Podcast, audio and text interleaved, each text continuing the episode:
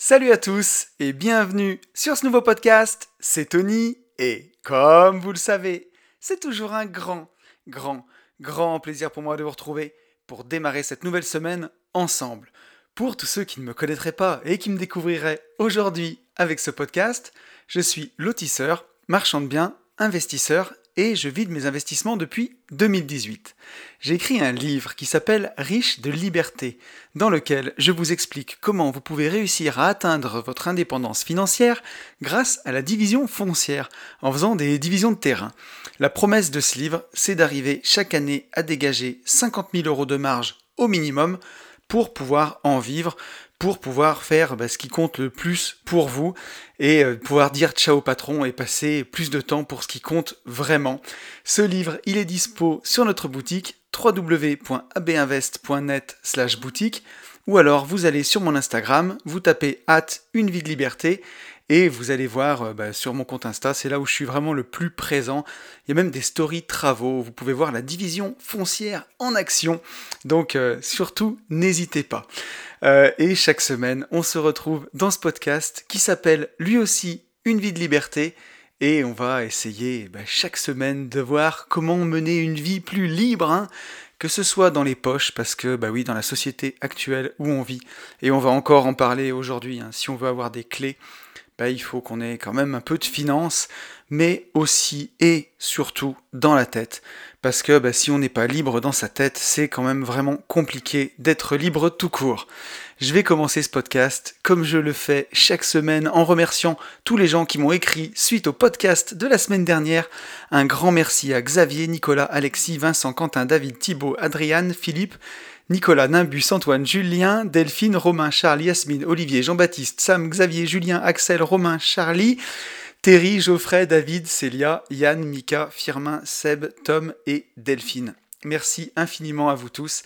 Ça fait trop plaisir, hein. c'est vous, euh, je ne le dirai jamais assez, mais euh, qui faites vivre ce podcast, qui permettait ben voilà, d'alimenter mes réflexions chaque semaine. Et d'ailleurs, on le voit, hein, chaque semaine, la, rubrique euh, du retour sur le, podcast de la semaine dernière est de plus en plus grosse. Et je la trouve aussi intéressante parce que bah, ça permet, bah, ça permet d'avoir vos retours. Et, voilà, on n'est pas toujours d'accord et on va le voir aujourd'hui. Vous allez voir ça. Euh, petit point réseau, on est 733 sur YouTube, ça monte, 429 sur SoundCloud. Et là où c'est aussi vraiment le plus important, même si euh, bah, si vous vous abonnez sur YouTube, sur SoundCloud, ça m'aide à fond. Mais si vous avez un téléphone Apple, me mettre une petite note 5 étoiles sur Apple Podcast avec un commentaire, ça fait vraiment plaisir. On est à 192 notes, on approche des 200, donc c'est vraiment vraiment trop cool. Un grand merci à Christophe Pilette, Christophe investisseur pardon, hors pair hein, que j'ai pu rencontrer. Donc merci beaucoup à toi Christophe. Et merci aussi à Nico, euh, Nico voilà, qui avait postulé, euh, je vais en parler tout à l'heure, pour le voyage moto au Népal, et voilà, qui malheureusement, euh, eh ben, on a dû faire un choix, et Nico n'est pas du voyage. Mais en tout cas, merci beaucoup, beaucoup à toi, Nico, pour les commentaires 5 étoiles, ça fait vraiment trop plaisir.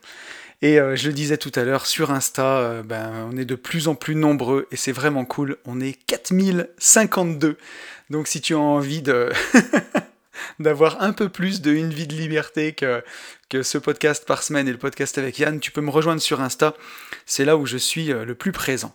Et merci infiniment à tous ceux qui prennent le temps de commenter les épisodes. Alors avant de passer au, retour sur le podcast de la semaine dernière, les petites news. Donc je le disais tout à l'heure, euh, le voyage moto au Népal.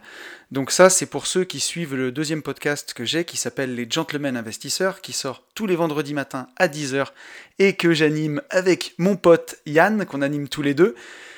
On a proposé un mastermind au Népal, voilà le premier mastermind euh, immobilier investissement sur le toit du monde. Je sais pas si c'est le premier, mais moi ça me fait plaisir de dire que c'est le premier. Euh, voilà, en fait, euh, pour la petite histoire, on partait à, à 7 copains au Népal. Et euh, on pouvait amener dans le voyage en discutant jusqu'à 10. Donc on a décidé d'ouvrir 3 places à ceux qui, euh, bah, qui seraient motivés. Et on a eu énormément de mails et tout de suite, très rapidement. Donc avec Yann, le choix a été euh, crucial et drastique. On a eu plein de, bah, plein de demandes et des demandes très argumentées avec voilà, des photos, des longs messages. Ça a été vraiment bah, génial. Ça a été hyper dur de faire une sélection et ça a été vraiment un crève-cœur Mais voilà, on a, on a trois personnes qui viennent avec nous, donc ben, un grand bravo à Sébastien, à Dimitri et à Benjamin qui nous rejoignent pour ce magnifique voyage qui aura lieu donc du 27 euh, octobre au du 27 septembre, qu'est-ce que je dis moi, au 10 octobre. Donc on vous fera vivre ça, hein. on va enregistrer euh, bah, les podcasts des gentlemen investisseurs là-bas.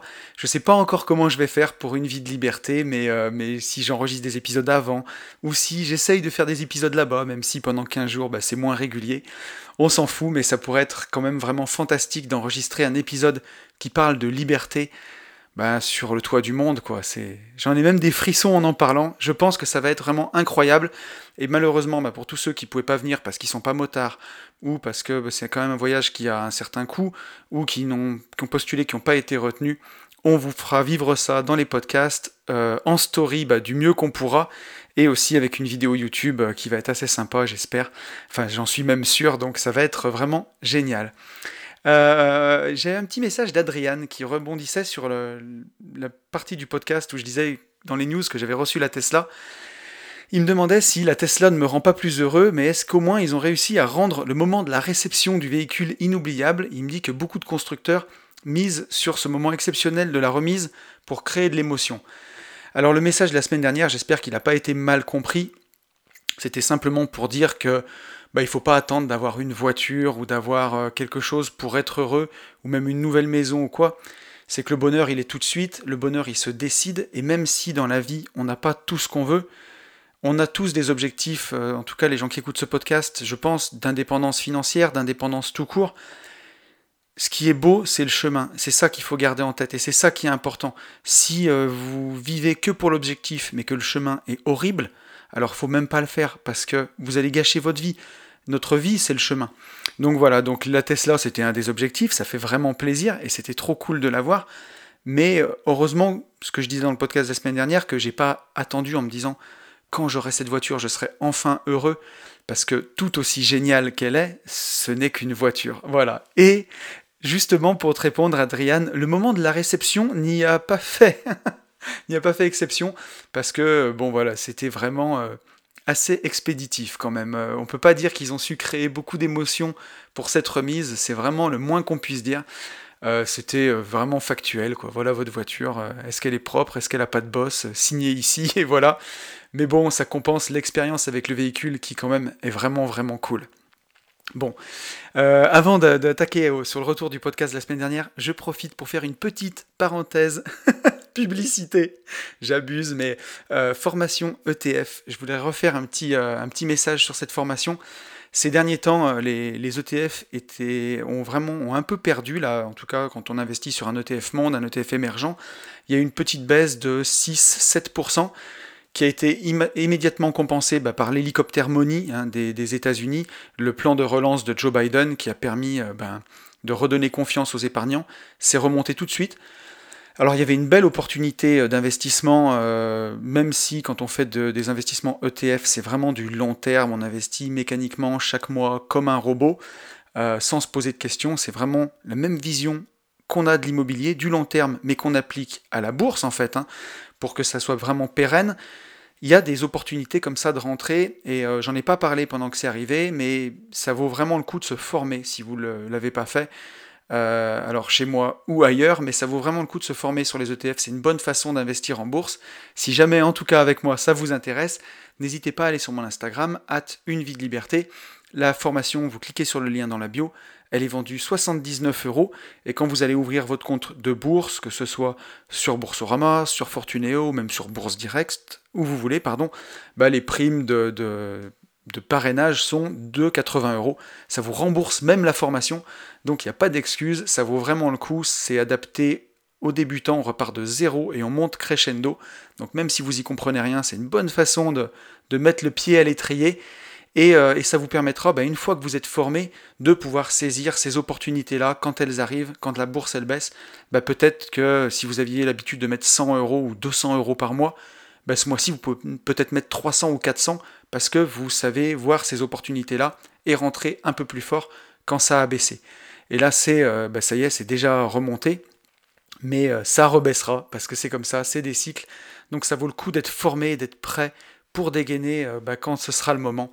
Donc, donc voilà, c'était le petit, petit moment publicité. Et on va attaquer avec le retour sur le podcast de la semaine dernière. Donc la question que je me suis posée la semaine dernière, c'est est-ce que tout le monde peut-il être sauvé? Voilà, est-ce que tous les prétendants à l'indépendance financière, les prétendants à l'investissement, est-ce qu'ils vont tous réussir? Est-ce que bah, tous ceux qui mettent le premier pied sur le chemin, est-ce qu'ils iront au bout? Est-ce qu'il faut euh, aider euh, bah, les gens qui, sont sur ce chemin-là? Alors, je pense que oui, mais est-ce que tout le monde est capable de faire le bon effort et euh, bah, est capable d'y arriver et est capable de faire bon usage de cette aide. On y a répondu un peu dans le podcast de la semaine dernière. La réponse c'était non. Et, euh, vous, êtes, euh, bah, vous êtes un peu tous dans ce sens-là. Mais on va voir, il y a des nuances. Et vous m'avez régalé. Euh, j'ai eu vraiment du mal à choisir les messages. Donc on attaque. On a un premier message de Philippe. Philippe qui me dit Mon père me disait souvent Aide ton prochain, il te chiera dans la main, même s'il était le premier à se jeter à l'eau pour sauver quelqu'un qui se noie. Bah, ton message a fait écho, euh, Philippe, parce que effectivement, euh, moi, je suis un peu de ce genre-là. Voilà, si on vient me demander de l'aide, bah, je, vois toujours, enfin, j'essaye en tout cas d'abord de, voir le meilleur en chacun et d'aider. Si je suis déçu après, par contre, bah voilà, je fais, euh, je sais aussi mettre une grosse croix rouge sur une personne et dire, bah voilà, lui, on pourra jamais en rien en faire, on pourra pas l'aider. Mais je préfère bah, d'abord voir le meilleur en chacun. Et ouais, aide ton prochain, il te chiera dans la main. Bah, tout est dit, quoi. Alors heureusement que c'est pas tout le temps comme ça, mais, euh, mais on l'a vu avec bah, tout le passage de 50 Cent, qu'il y a des gens qui, euh, bah, qui sont juste là pour prendre, prendre, prendre, jamais donner, et qui prennent et ne font rien. Et effectivement, bah ouais, ton message fait un peu écho à ce genre de personnes. On a un message d'Olivier. Olivier qui me dit Alex est vraiment un chic, un chic type, pardon, généreux et très cultivé sur les investissements. Même sur son groupe, il y a des rageux, c'est con. Vous êtes assez similaire dans votre mindset et votre façon de penser. Vous êtes géniaux. Bon, je ne sais pas si j'aurais dû lire ça. La pommade. Ça fait toujours plaisir. De mon côté, j'attends rien de personne. Je fais, j'avance à mon rythme, aussi tranquille soit-il. Et une de mes maximes désormais est les perdants trouvent des excuses, les gagnants trouvent des solutions. Et je l'applique tous les jours. Vive nous, les investisseurs. Alors, euh, j'ai voulu lire ton message, Olivier, parce qu'il m'a vraiment fait marrer. À l'époque où j'étais encore dans les travaux publics, je travaillais déjà avec euh, mon associé, avec Benjamin, donc mon associé euh, sur euh, notre société AB Invest, où voilà, on bossait tous les deux, on était bah, le bureau juste à côté. Et, et Ben, c'était son mantra. Les perdants trouvent des excuses, les gagnants trouvent des solutions. Et il voulait l'afficher en gros au-dessus de son bureau. Je me souviens plus s'il l'a fait ou pas finalement, mais en tout cas, je me souviens que ben voilà, bah, dans nos salariés, on avait tout. On avait euh, des gens qui étaient très compétents, vraiment, euh, qui euh, étaient hyper autonomes, hyper ben voilà autonomes, et d'autres qui avaient besoin qu'on leur mâche tout. Et Benjamin leur répétait ça à longueur de journée quand les gars arrivaient le soir avec bah, que des plaintes en disant bah je comprends pas, je sais pas quoi faire. Il leur disait les perdants trouvent des excuses, les gagnants trouvent des solutions. Est-ce que tu as une solution à me proposer? Et j'avoue que ça faisait son petit effet. Euh, et, je suis bien d'accord avec toi que ben voilà, quand il y a des choses qui vont pas dans notre vie, quand ça va pas comme on veut, trouver des excuses c'est facile, se plaindre c'est facile. Il y a beaucoup de gens autour de nous et on le verra tout à l'heure avec euh, le message de, Yasmine euh, qui va, qui va conclure cette, ben, cette série de retours qu'il y a un petit peu de ça. Quoi. Il y a des gens qui, qui sont là pour se faire plaindre, pour trouver des excuses. Et la première personne qui trompe, c'est pas les autres en se plaignant, c'est eux-mêmes. et c'est bien dommage. On a un message de Charles. Charles qui me dit, mon pote Charles, je suis d'accord sur l'entourage. Si on n'y croit pas forcément au début, il faut prendre contact avec des personnes de sa région, les rencontrer, et à force de discussions passionnantes, c'est là que l'on découvre que c'est possible. Avec les réseaux sociaux et toutes les informations disponibles, il n'y a plus d'excuses. Voilà comment y croire, mais il y a une seule chose que personne ne pourra faire à votre place, c'est prendre la décision. Et là, je suis tout à fait d'accord avec toi, Charles.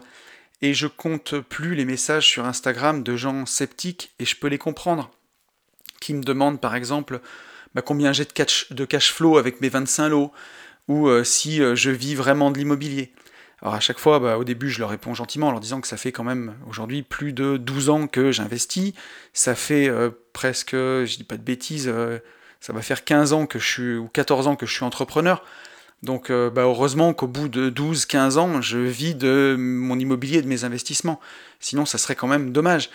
Et il y en a plein aussi qui doutent beaucoup. Euh, j'ai eu encore un message récemment de quelqu'un qui doutait du succès de Kylian, du petit malin de l'immobilier, qui me demandait si c'était vrai.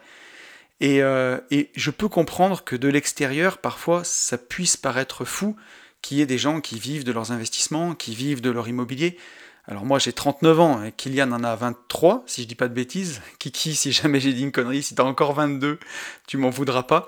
Mais, euh, mais voilà, mais ça peut paraître fou, et la meilleure chose à faire, bah, c'est de sortir et rencontrer ces gens-là. Si vous voulez réussir quelque chose, atteindre l'indépendance financière, courir un marathon, euh, soulever 100 euh, kilos développé couché, entourez-vous de gens qui l'ont déjà fait. Voilà, entourez-vous de, champions d'haltérophiles, de gars qui sont plus forts que vous à la muscu, entourez-vous de marathoniens, entourez-vous de gens indépendants financièrement, jusqu'à ce que fréquenter ces gens-là, ça devienne votre nouvelle norme. Si autour de vous, vous avez que des gens bah, qui sont euh, salariés, qui sont dans leur métro boulot dodo par exemple, et qui vous disent que c'est impossible, comment voulez-vous y arriver? C'est pas possible. Entourez-vous de gens qui l'ont déjà fait, entourez-vous de gens largement au-dessus de vous, de gens indépendants financièrement.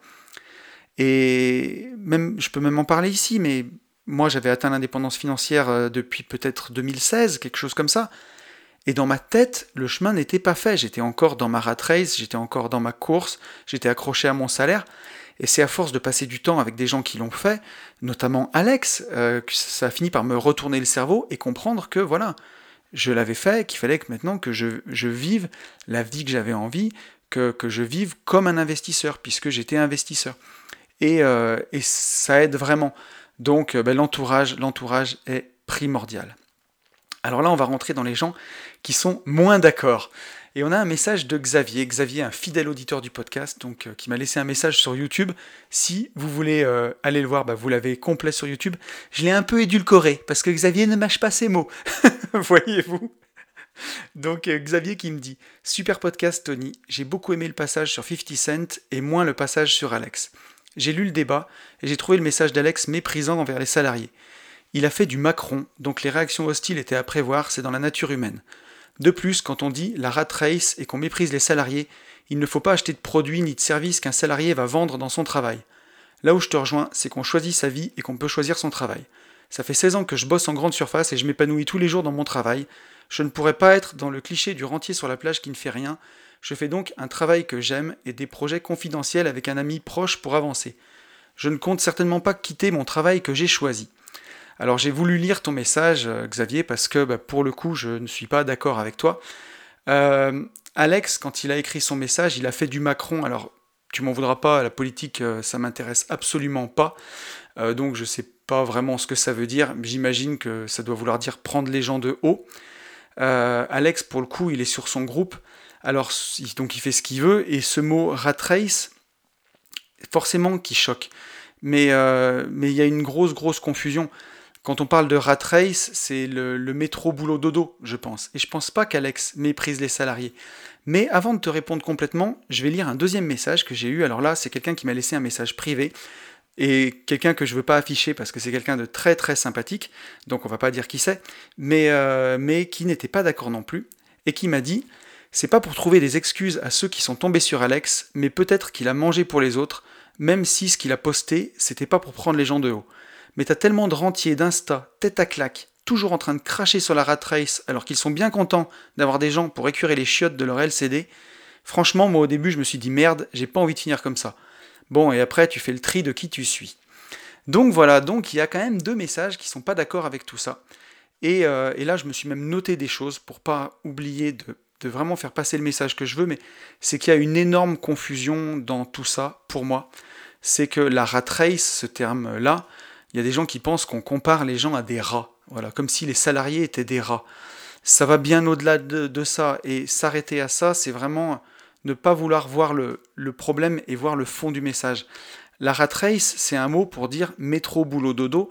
Ça symbolise en, américain, puisque c'est Robert Kiyosaki qui a inventé ce terme, entre guillemets, euh, la roue du hamster, en fait. C'est faire du métro, boulot, dodo pour faire quelque chose qu'on n'aime pas. Voilà, c'est vraiment ça qui compte.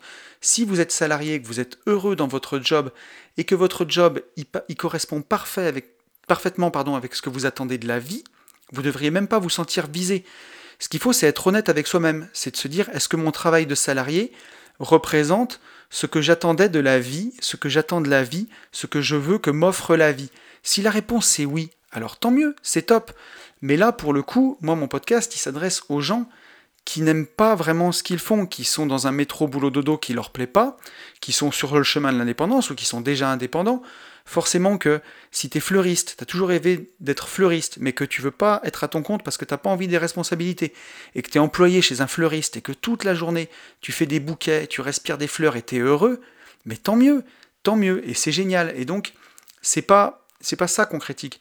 Ce qu'on critique avec le mot rat race, c'est la chanson d'Orelsan avec la voiture, quoi. T'as besoin d'une voiture pour aller travailler, et tous les jours, tu rembourses la voiture que tu viens d'acheter. C'est faire quelque chose qu'on n'aime pas, faire quelque chose qu'on déteste tous les jours, pour, euh, bah, pour 10 ou 15 euros de l'heure. Moi, j'avais le, j'ai connu une personne qui était végane et qui travaillait dans une entreprise de cuir. Elle, elle faisait des sacs. Et donc, c'est quand même malheureux qu'elle puisse pas allier ses convictions personnelles et qu'elle soit obligée de faire un travail où elle va toucher de la peau d'animaux toute la journée. Ça lui créait beaucoup de souffrance, donc quand on est dans ces choses-là, bah, il faut changer, c'est hyper important. Après, on critique pas les salariés, bien entendu, et ça, c'est pas ce qu'Alex dit. Moi-même, j'ai fait euh, des boulots dans les usines depuis que j'ai 14 euh, bah, ans. Au début, alors on avait l'entreprise familiale. Donc la première fois que j'ai vraiment travaillé, j'avais 13 ans et demi, j'ai travaillé sur les chantiers. J'ai fait ça jusqu'à 17 ans. Tous les étés, je travaillais un mois et demi sur les chantiers et je prenais un mois de vacances. Hein. Quand on est euh, enfant, ben, on a deux mois et demi de vacances. Donc je travaillais toujours un mois et demi plus un mois de vacances depuis mes 13 ans et demi. Et je faisais, ben, j'étais sur les chantiers, je gâchais du béton, j'amenais des moellons, je posais des tuyaux, voilà, je compactais des routes, je balayais des routes. J'ai fait ça pendant des, des, années et des années. Après, à 17 ans, pour payer le reste de mes études d'ingénieur, puisque je, suis sorti, j'ai retapé une année au milieu, donc je l'ai fait en 6 ans. Je suis sorti, j'avais 24 ans, si je dis pas de bêtises, 23 ou 24 ans. Euh, je travaillais à l'usine, voilà, je m'étais mis en intérim parce que je voulais voir autre chose.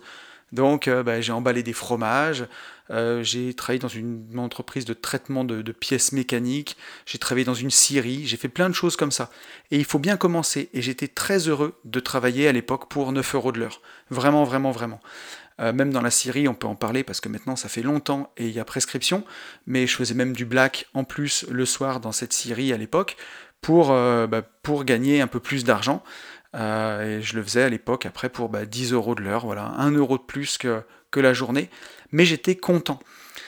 Et, et dans le message de la personne qui me dit que bah, voilà, les, rentiers d'Insta crachent sur les, les salariés qui leur récurent les chiottes, ben, je trouve ça aussi péjoratif de dire ça parce que quand j'étais patron, moi j'ai toujours encouragé mes salariés à l'indépendance et à se mettre à leur compte.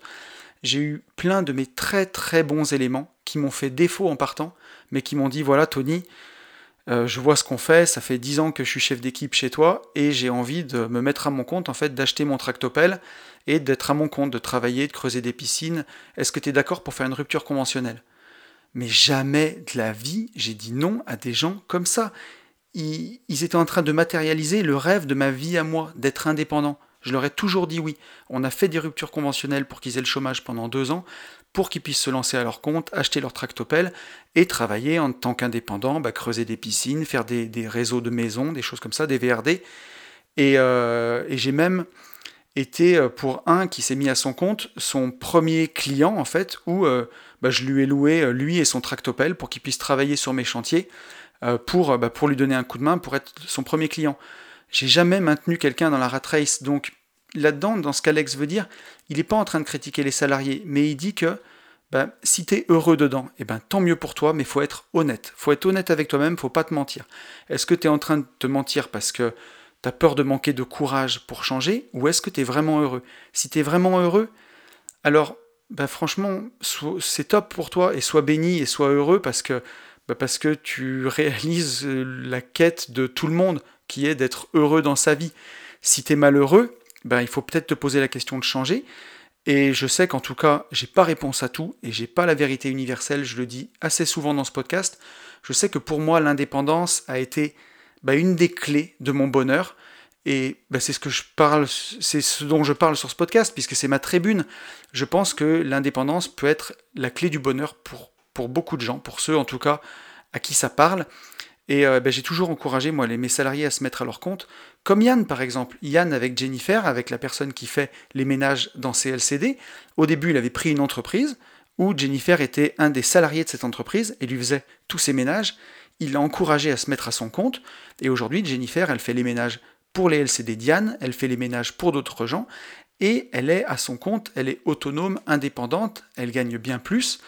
Et, euh, et voilà, donc c'est ça, en fait, il faut être honnête avec soi-même et ce qu'on veut pour sa vie. En ce qui concerne Xavier, j'en doute pas, moi j'ai parlé avec toi, j'ai passé du temps avec toi, je pense que ton travail te plaît beaucoup et t'épanouit, et tu as justement beaucoup de chance. C'est pour ça que je, comprends que tu ne comprennes pas ce message, clairement. Et, euh, voilà, et donc après, bah, s'il y a des gens qui, euh, crachent sur les salariés, forcément que il faut des gens qui soient, salariés. Après, si tu n'es pas épanoui dans ton métier, ben, le message qu'on dit, c'est que tu peux changer. On va prendre un exemple concret, mais si tu m'écoutes, tu es une femme, tu es par exemple caissière euh, à Super et que ce métier ne te plaît pas, eh ben, grâce à l'investissement, grâce à la finance personnelle, grâce à une discipline, tu peux changer. Tu peux changer, tu peux devenir investisseur, tu peux le faire. Et moi, je préfère des gens qui donnent des clés pour réussir, quitte à choquer les salariés et quitte à dire bah, peut-être que caissière, c'est pas le rêve d'une vie, que des gens qui ont réussi, qui se taisent, justement pour pas choquer quelqu'un qui serait caissière par exemple, mais qui du coup ferment la porte et ne donnent pas les clés pour changer.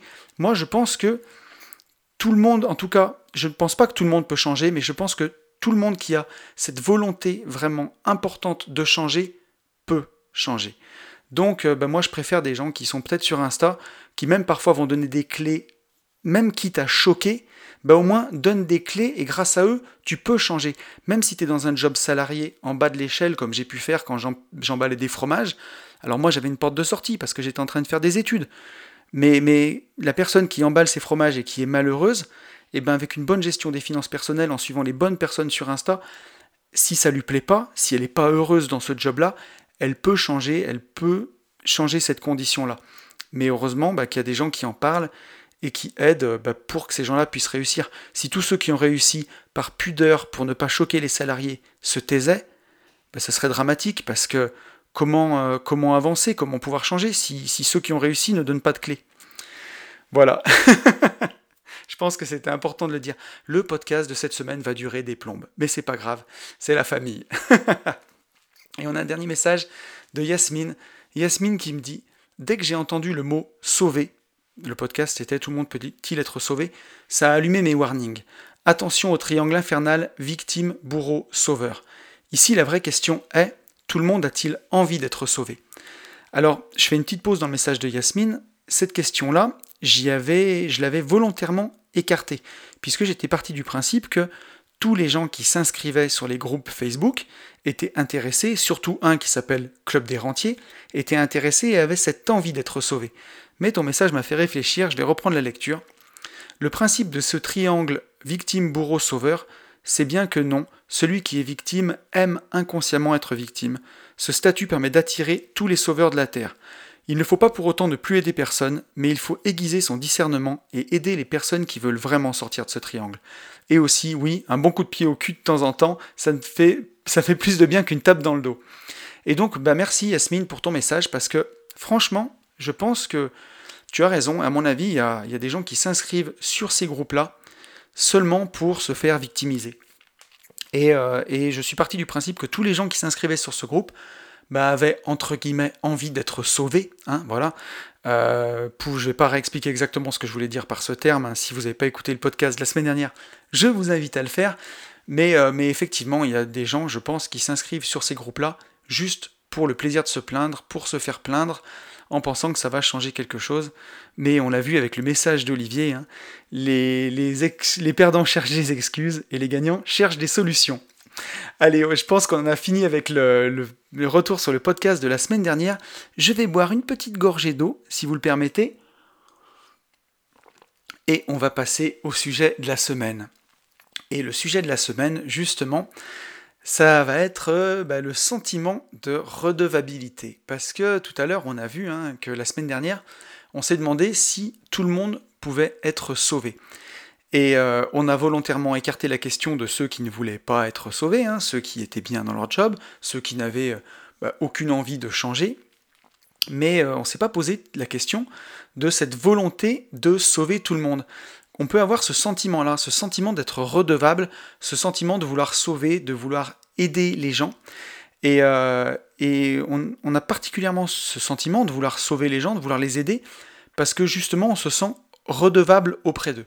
Donc on va parler de, ce sentiment-là, le sentiment de se sentir redevable. Alors on va en parler longtemps, hein. ça ça peut être de ses parents, beaucoup, ça peut être redevable auprès d'amis, auprès d'un conjoint, et on va voir ce sentiment-là, bah, quand il devient un peu pervers, ce qui peut nous coûter, et il peut nous coûter très cher.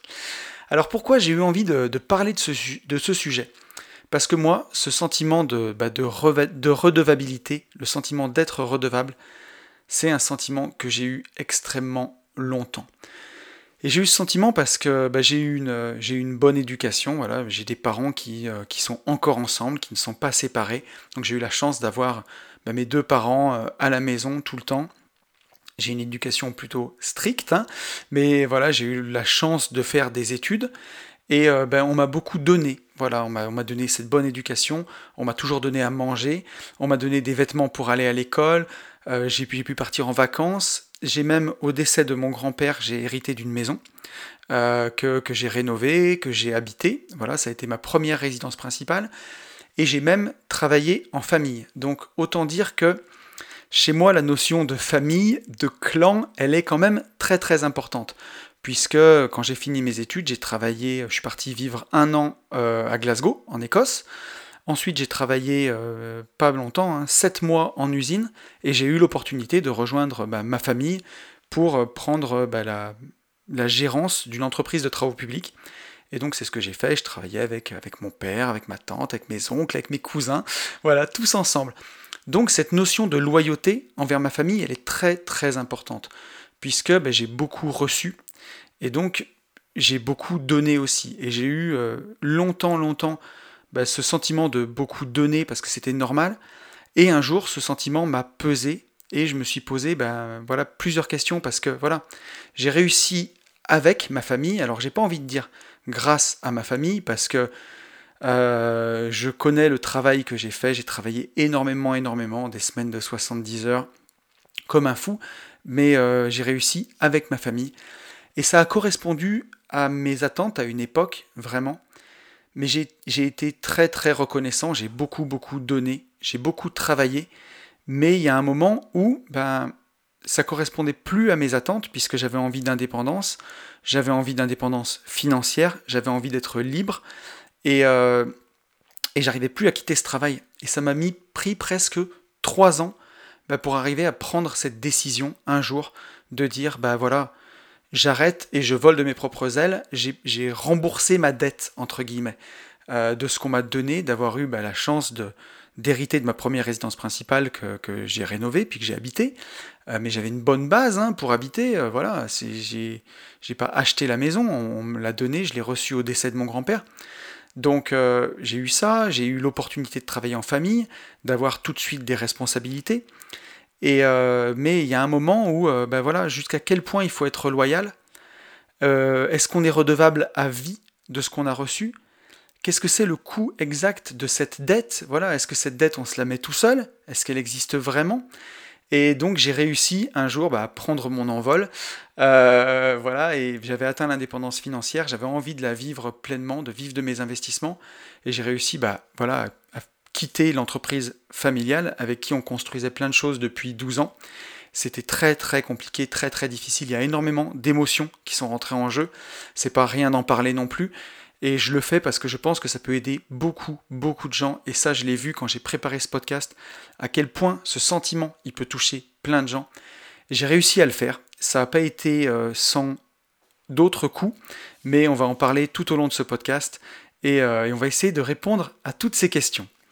Alors la première question que je me suis posée, vous savez comme j'aime les définitions, ça ne vous surprend plus, qu'est-ce que c'est la définition de redevabilité?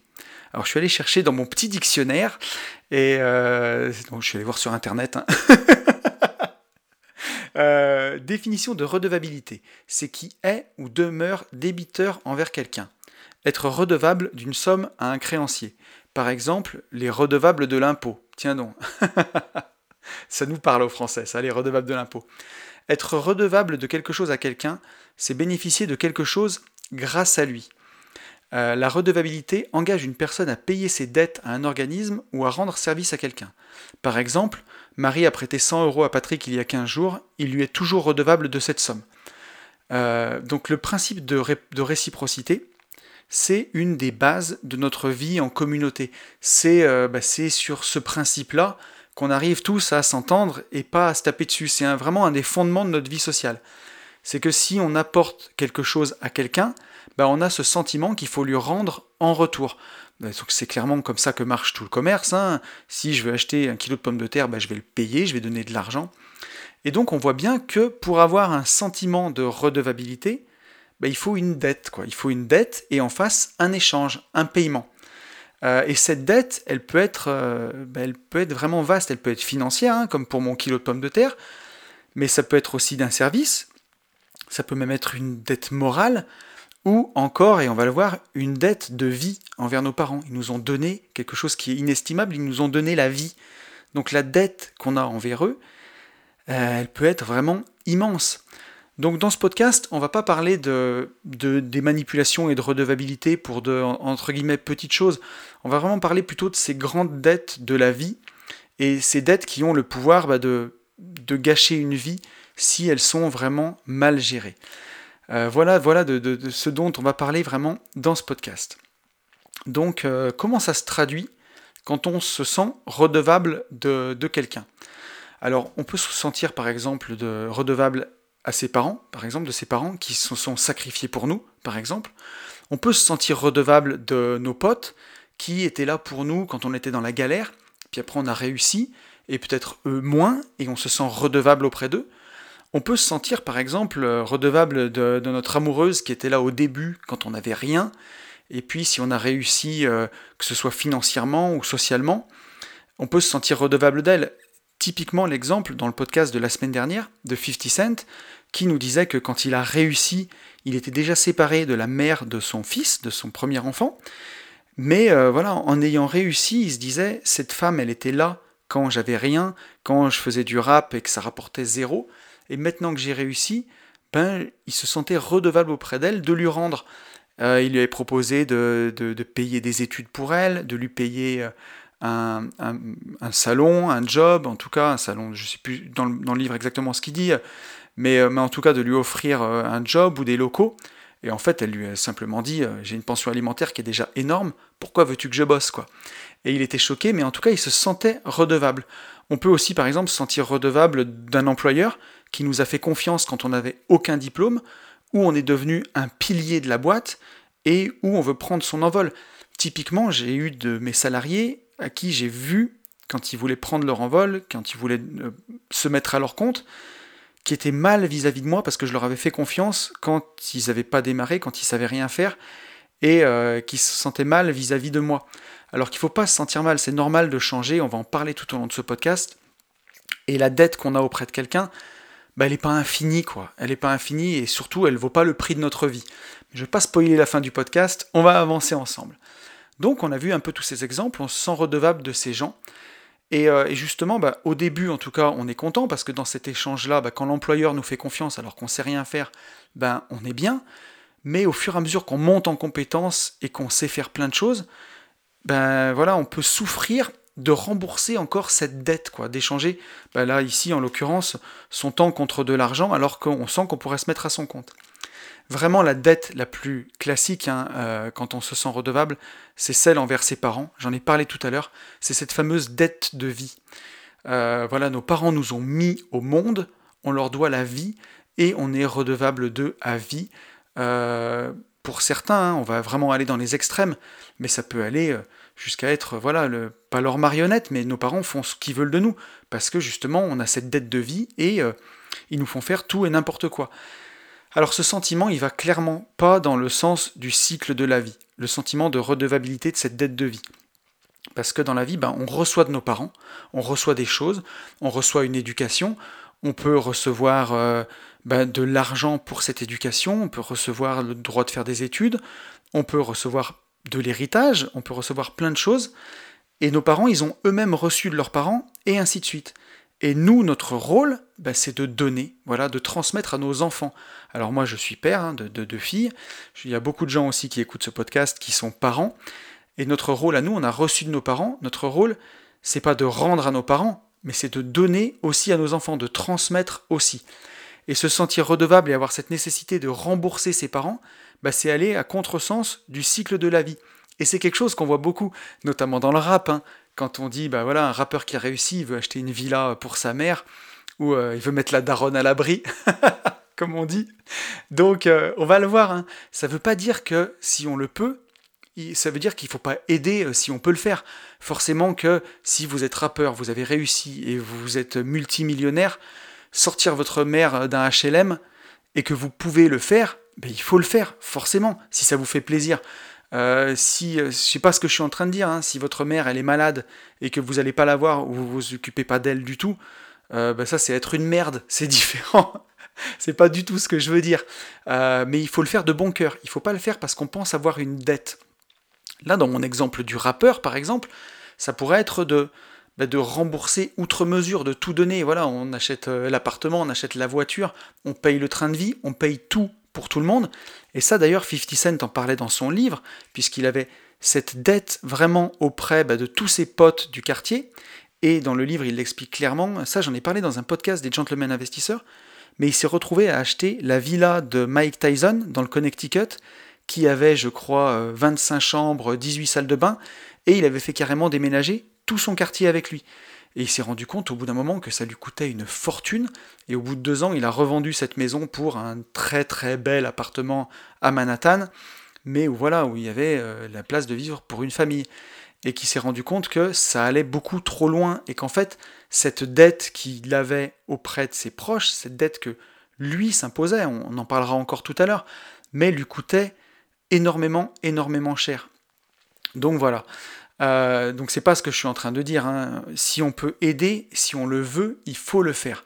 Mais euh, faut pas il faut que ce soit de bon cœur. Faut pas parce que qu'on le fasse parce qu'on pense avoir une dette. Parce que si tous les adultes ils se mettent à rembourser leurs parents, ben, qu'est-ce qui reste pour les enfants justement? Les parents ils donnent la vie. Et, euh, et, voilà, et tout parent qui donne la, la, vie à son enfant, qui donne son amour à son enfant, il doit avoir conscience que c'est un cadeau désintéressé qu'il fait. Il perpétue l'espèce, il a mis au monde un enfant, c'est son devoir de l'élever, de lui donner de l'amour, mais l'enfant, son devoir à lui, ben, c'est de s'épanouir et c'est de, perpétuer le monde, c'est pas d'être la marionnette de son parent. Donc, euh, donc voilà, euh, alors on a fait tout un podcast sur le sujet de données ensemble, hein. je vous invite à aller l'écouter, je ne sais plus comment il s'appelle maintenant, je crois qu'on est au 80e épisode, euh, mais j'ai fait un sujet sur le sujet de données. Donner, ça signifie vraiment mettre quelque chose en possession de quelqu'un sans attendre en contrepartie. Donc l'éducation, c'est vraiment ça. Alors on peut donner quelques exemples hein, de ces dettes qui coûtent immensément cher. c'est par exemple ce que j'ai fait moi, hein, reprendre l'exploitation ou l'entreprise familiale qui existe depuis des générations, donc moi c'était mon grand-père, mon père et moi, alors qu'on a d'autres aspirations ou d'autres talents. Et c'est euh, bah, ce cercle que j'ai réussi à briser, entre guillemets, de voilà, moi ça m'a plu un moment, mais après j'ai voulu apporter autre chose, j'ai voulu faire autre chose laisser aussi ma trace d'une autre façon, mais notamment avec ces podcasts, avec euh, l'immobilier parce que ça me passionne de, créer, de faire des lotissements, de, voilà, de, créer des logements, je trouve ça fantastique. Et j'avais envie de faire ma trace ici. Et, euh, ce qui est drôle, c'est que à l'époque d'ailleurs, mon grand-père avait fait des lotissements. Donc quelque part, en, en brisant une boucle, j'en boucle une autre. Donc c'était c'est assez rigolo. Et c'est quelque chose que j'ai appris. Euh, bah, relativement récemment pour le coup. Donc euh, donc c'était c'est assez marrant. Mais, euh, mais voilà, il y a des gens qui se tuent à ça et on en voit tous les jours. Vous avez tout le temps vu des reportages et même des films là-dessus, hein, où, bah, où c'est quelqu'un qui doit reprendre l'exploitation, l'entreprise familiale, qui existe depuis des générations et des générations alors qu'il a envie de faire autre chose, mais qu'il le fait quand même. Et il y a des gens qui gâchent clairement leur vie entière, qui avaient peut-être un talent pour la peinture, ou pour le théâtre, ou pour n'importe quoi d'autre, et qui reprennent une exploitation agricole ou une usine de famille qui existe depuis des générations, alors que clairement c'est pas ce qu'ils veulent faire. On peut avoir aussi l'exemple de quelqu'un qui fait des études de médecine, car tout le monde est médecin dans sa famille, euh, et qui n'ose pas dire non et qui entreprend ses études. Je connais aussi quelqu'un comme ça. Euh, ou alors, par exemple, se sentir obligé de faire des études parce que nos parents n'ont pas pu en faire, alors qu'on n'a pas du tout envie de faire des études, mais qu'on est passionné par un autre job. Il y a aussi plein de choses, par exemple. Dans ces dettes, on peut aussi se marier sans contrat de mariage quand on a des gros décalages de patrimoine.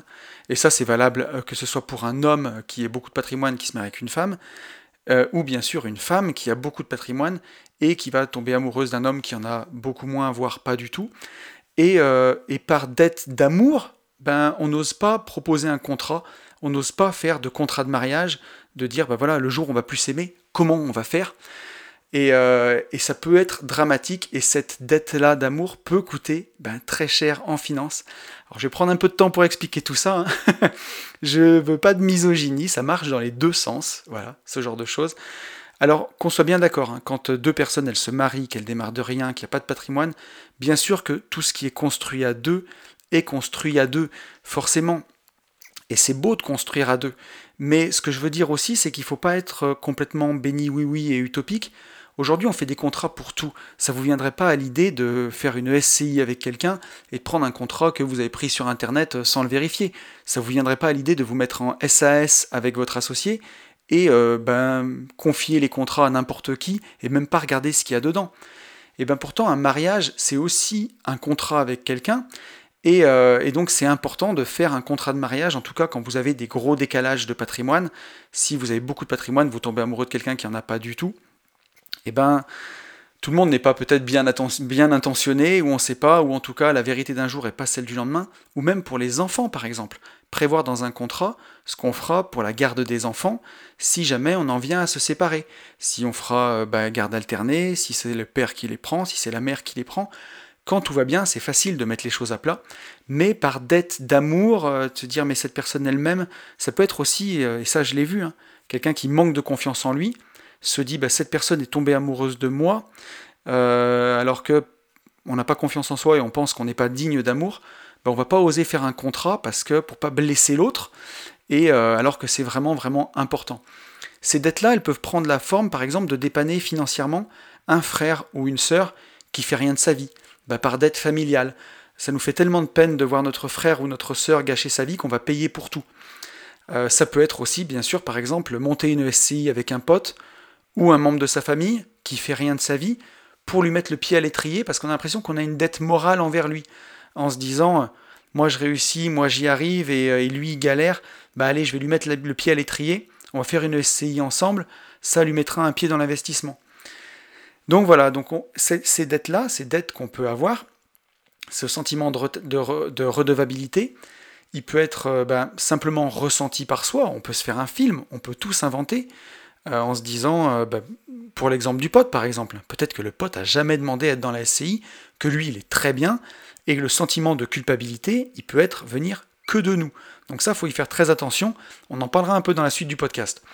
Ou alors, il peut être clairement exprimé, par exemple, avec des parents qui vont nous dire euh, Je me suis sacrifié pour toi », et en jouant énormément sur la culpabilité. Ou alors te dire bah, On était là quand t'avais rien, et aujourd'hui, bah, tu t'occupes plus de nous, par exemple. Donc là, on joue clairement sur la culpabilité. Et, euh, là, bah, cette sensation de redevabilité, elle n'est pas juste ressentie, mais elle est clairement exprimée par les gens. Donc ça joue sur cette corde sensible de la culpabilité. Mais voilà, il ne faut pas se laisser piéger par ces discours, parce que sinon, clairement, le gros risque, c'est de perdre sa liberté. Et vous verrez que tout ça, ça va toujours arriver avec euh, le changement. Voilà. Quand vous allez changer, quand vous allez avoir envie de changer, et si vous écoutez ce podcast, bah, vous êtes sûrement sur le chemin de changement, bah, vous rencontrerez forcément ce type de problème. Donc dans, diverses mesures, mais c'est quelque chose que vous pourrez rencontrer. Alors qu'est-ce qu'elle nous coûte exactement, cette dette? Eh bien, elle peut vous coûter votre vie. Et justement, moi j'ai quelque chose qui a été ben, primordial dans justement ce processus de changement et que j'ai trouvé génial, c'est que euh, dans ma maison, j'ai, enfin en tout cas c'était chez mes parents, c'était d'abord chez mes grands-parents, et après chez mes parents, il y a un tableau qu'on se passe de famille en famille, un tableau qui date de 1871, qui a été peint par mon arrière-arrière-grand-père, qui euh, voulait devenir notaire. Et à l'époque, euh, bah, dans ma famille, tout le monde était paysan, voilà, on est des générations et des générations d'agriculteurs c'est mon grand-père qui a bifurqué dans les travaux publics. Et, euh, on est une, voilà, des, vraiment une lignée d'agriculteurs. Et mon arrière-arrière-grand-père voulait être notaire. Et il avait beaucoup de talent, notamment beaucoup de talent de dessin, et il a fait plusieurs dessins. Et moi, j'ai euh, bah, pu hériter d'un de ces tableaux-là, alors qu'il a une grande valeur sentimentale, hein, mais pas plus que ça, mais qui est très très beau et que je vous ferai partager d'ailleurs sur Instagram. Euh, qui représente une scène qui se passait euh, ben, sûrement dans le désert du Maghreb avec un Touareg et une femme, qui est ben, un tableau qui est juste magnifique en fait.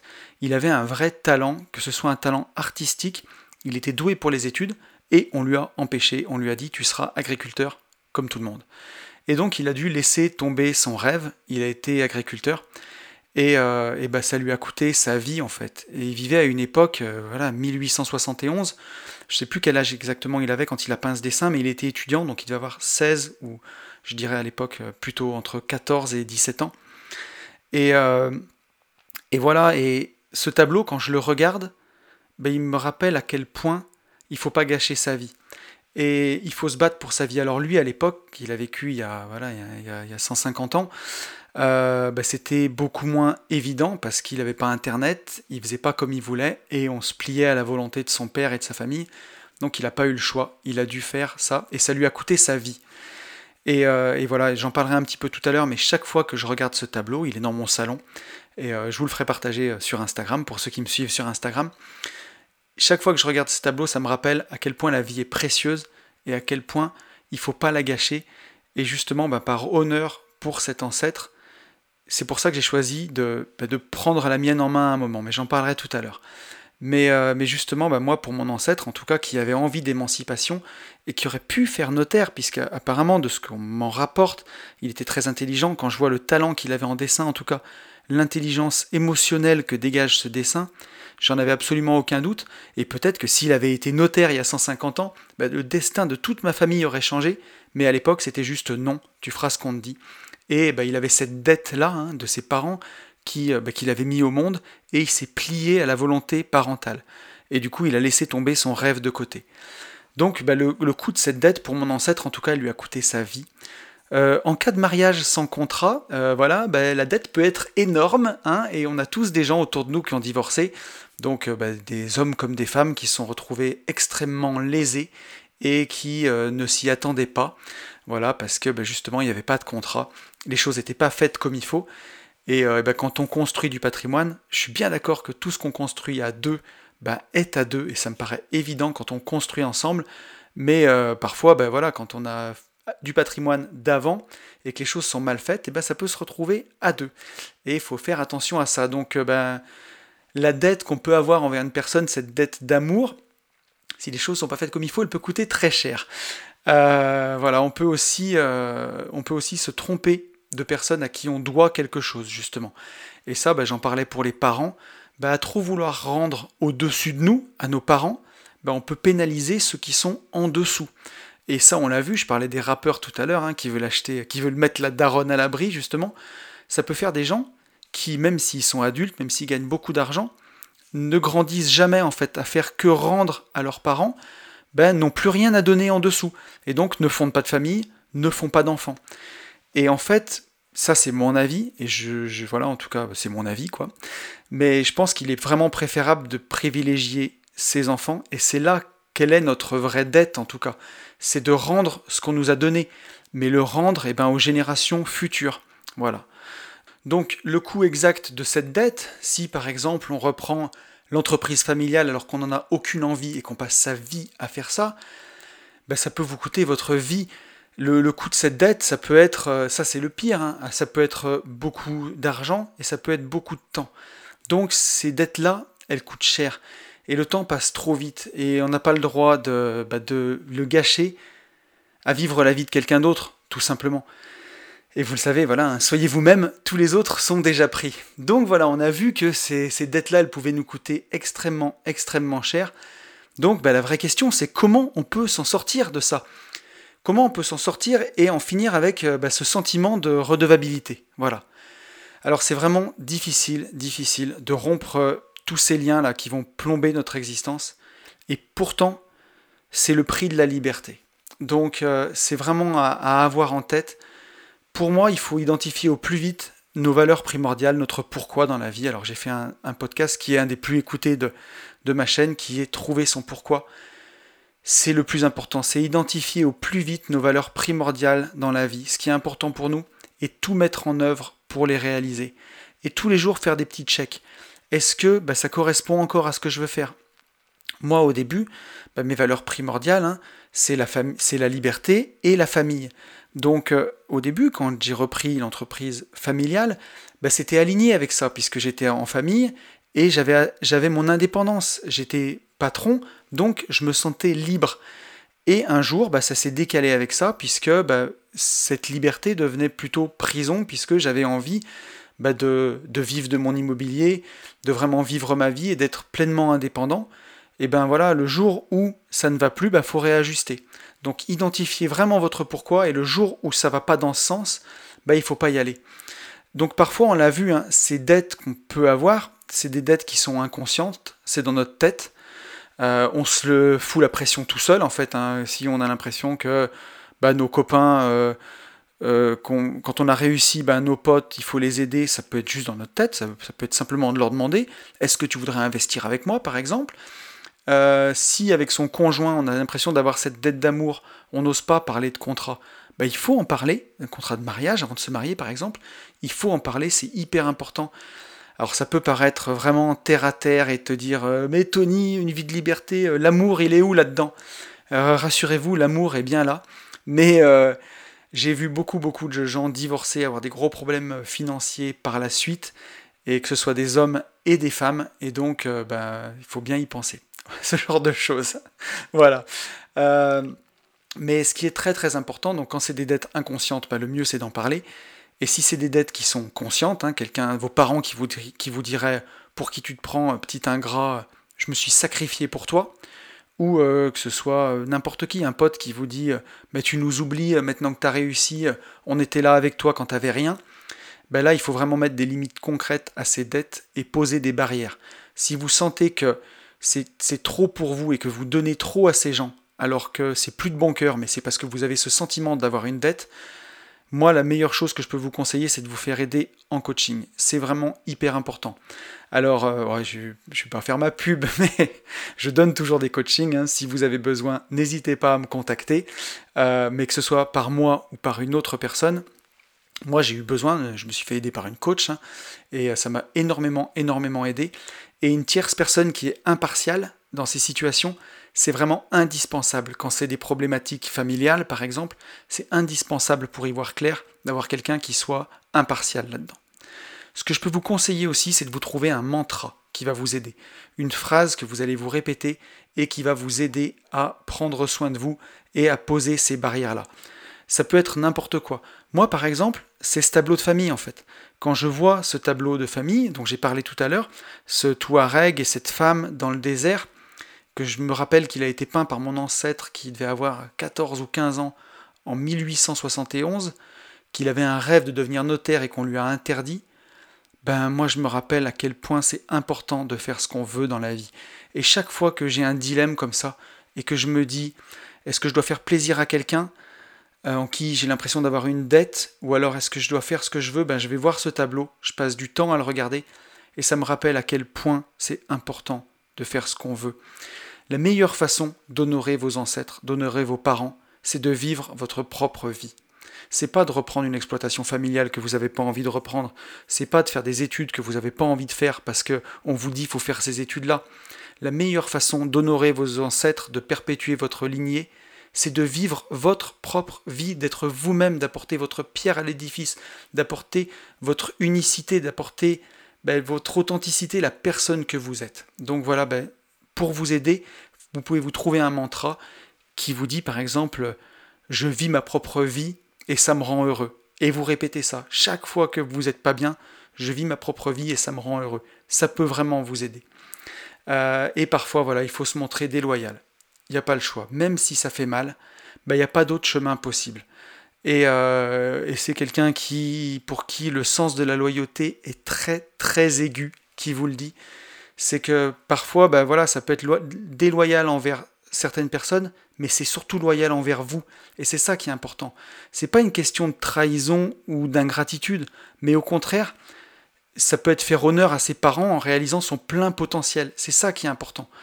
Euh, pour une dette que vous auriez, une dette de vie envers vos parents, ben oui, c'est normal d'aider ses parents si le besoin s'en fait sentir. Si vos parents potentiellement ils sont, euh, ils ont besoin de, ben, de temps à leur allouer ou d'argent, bien sûr que c'est normal d'aider ses parents. Mais si le besoin s'en fait sentir, mais jamais de la vie, votre vie d'adulte, elle doit se conformer exactement à ce que veulent vos parents pour vous ou à ce qu'ils attendent de vous votre vie d'adulte, elle doit se conformer à ce que vous avez envie qu'elle soit. Et c'est pas un conjoint qui est là euh, depuis euh, dix ans auprès de vous, avec qui bah, ça marche plus, qui doit euh, façonner votre vie, ni vos parents, ni vos potes, ni votre associé, ni personne d'autre. Donc voilà, et c'est pas de l'égoïsme, mais c'est vraiment accueillir la vie dans tout ce qu'elle a à offrir. Et je prends souvent cette image de, de Disneyland.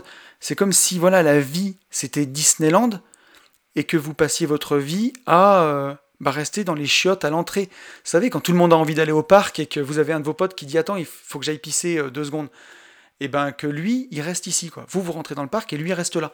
Alors même, il passe sa vie entière. Hein. Il peut redécorer euh, les chiottes, mettre des chiottes en or, voilà. Mais il sera resté dans les chiottes, quoi, à l'entrée. Et c'est pas ça qu'on veut. Nous, on veut faire du Space Mountain. on veut faire de la tour infernale, on veut faire plein de trucs. Et donc, euh, bah voilà, si vous vous conformez à ce qu'on vous dit, bah vous risquez de jamais rentrer dans le parc, quoi. Donc, euh, c'est pas ça qu'on veut, c'est pas ça qu'on veut. Et bien sûr qu'il faut pas oublier ses amis, ses racines, son passé. Savoir d'où on vient, c'est hyper important, c'est nos repères.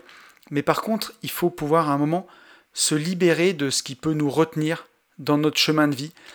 Voilà, de ce qui appartient au passé et pas au futur qu'on est en train de dessiner.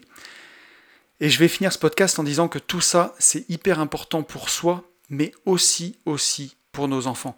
Nos enfants, faut pas oublier qu'ils fonctionnent par mimétisme.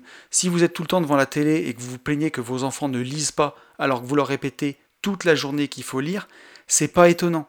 Vos enfants, ils vont vous copier. Si vous avez fait comme moi, vous avez pris votre télé puis vous l'avez jeté par la fenêtre il y a 5 ans et que vous prenez des bouquins, bah vos gamins, magie, ils vont prendre des bouquins. De toute façon, ils peuvent pas regarder la télé, il n'y en a pas. Donc, si vous voulez les rendre autonomes, les enfants, ils fonctionnent par mimétisme. Donc, il faut que nous aussi, on soit autonomes. Et que ce soit vis-à-vis de nos parents, que ce soit vis-à-vis de nos proches, vis-à-vis de d'amis, vis-à-vis d'un même d'un conjoint, euh, ben, il faut être autonome soi-même, prendre ses propres décisions. Et c'est la meilleure façon de préparer ben, nos enfants. Alors, peut-être que tu m'écoutes et que tu n'as pas d'enfant, mais en tout cas, pour, je te souhaite d'en avoir un jour, en tout cas, parce que c'est vraiment chouette. Mais ce qu'on veut pour nos enfants, c'est qu'ils soient autonomes. Et je me rends compte que bah, d'une certaine façon, en prenant mon indépendance, j'avais atteint mon indépendance financière depuis, je pense, largement 2016, et je suis parti en 2018. Et euh, de, l'entreprise familiale, ça a été un déchirement, ça a été très difficile. Euh, émotionnellement, ça a été pas bien compris à un moment ça a pu être vu comme quelque chose de déloyal, mais c'était surtout une loyauté envers moi et ce que j'ai envie de faire de ma vie. Et je peux vous garantir que quelques années après, j'ai jamais entretenu d'aussi bonnes relations, que ce soit avec mes parents, ma famille, euh, voilà. Euh, et, mon choix a été parfaitement compris a posteriori. Donc, euh, bah, quand vous faites les choses bien et quand vous faites les choses avec le cœur, normalement ça suit derrière. Donc voilà. Et moi, j'ai voulu bah, prendre mon autonomie et je l'ai aussi fait pour mes enfants pour qu'ils soient libres de faire ce qu'ils veulent dans leur vie, pour qu'ils voient que leur, père est libre. Alors bien entendu, on en a parlé maintes fois dans ce podcast. Hein. Libre, ça veut tout dire et rien dire, mais en tout cas, ben, déjà, il y a un grand, même un grand cadre dans la vie, mais qu'on soit vraiment libre dans ce cadre, et qu'eux aussi soient libres de faire ce qu'ils veulent, qu'ils aient cet exemple-là, plutôt que des belles paroles. Parce que si j'étais resté malheureux à reprendre l'entreprise familiale pendant des années et des années, et que je dise à mes parents, à mes enfants, pardon, bah, faites ce que vous voulez de votre vie, faites pas comme votre père, faites ce que vous voulez. Là au moins je peux leur dire, faites comme votre père, faites ce que vous voulez de votre vie. Et c'est le meilleur exemple que je peux leur donner pour leur montrer la liberté. N'oubliez pas que la meilleure façon d'honorer vos ancêtres, c'est de vivre votre propre vie. Voilà, on en a fini avec ce podcast. Je vous souhaite vraiment le meilleur pour cette semaine. Je vous souhaite de savoir identifier si vous avez des dettes comme ça dans votre vie et qu'elles vous plombent et de voir si vraiment bah, ces dettes-là, euh, elles existent vraiment, si elles sont dans votre tête, si elles sont réelles, si elles valent vraiment la peine d'être remboursées, si c'est pas un poids qui vous retient dans ce que vous avez vraiment envie pour vous. Parce que vous le savez, je vous souhaite le meilleur et je vous souhaite surtout de vivre libre.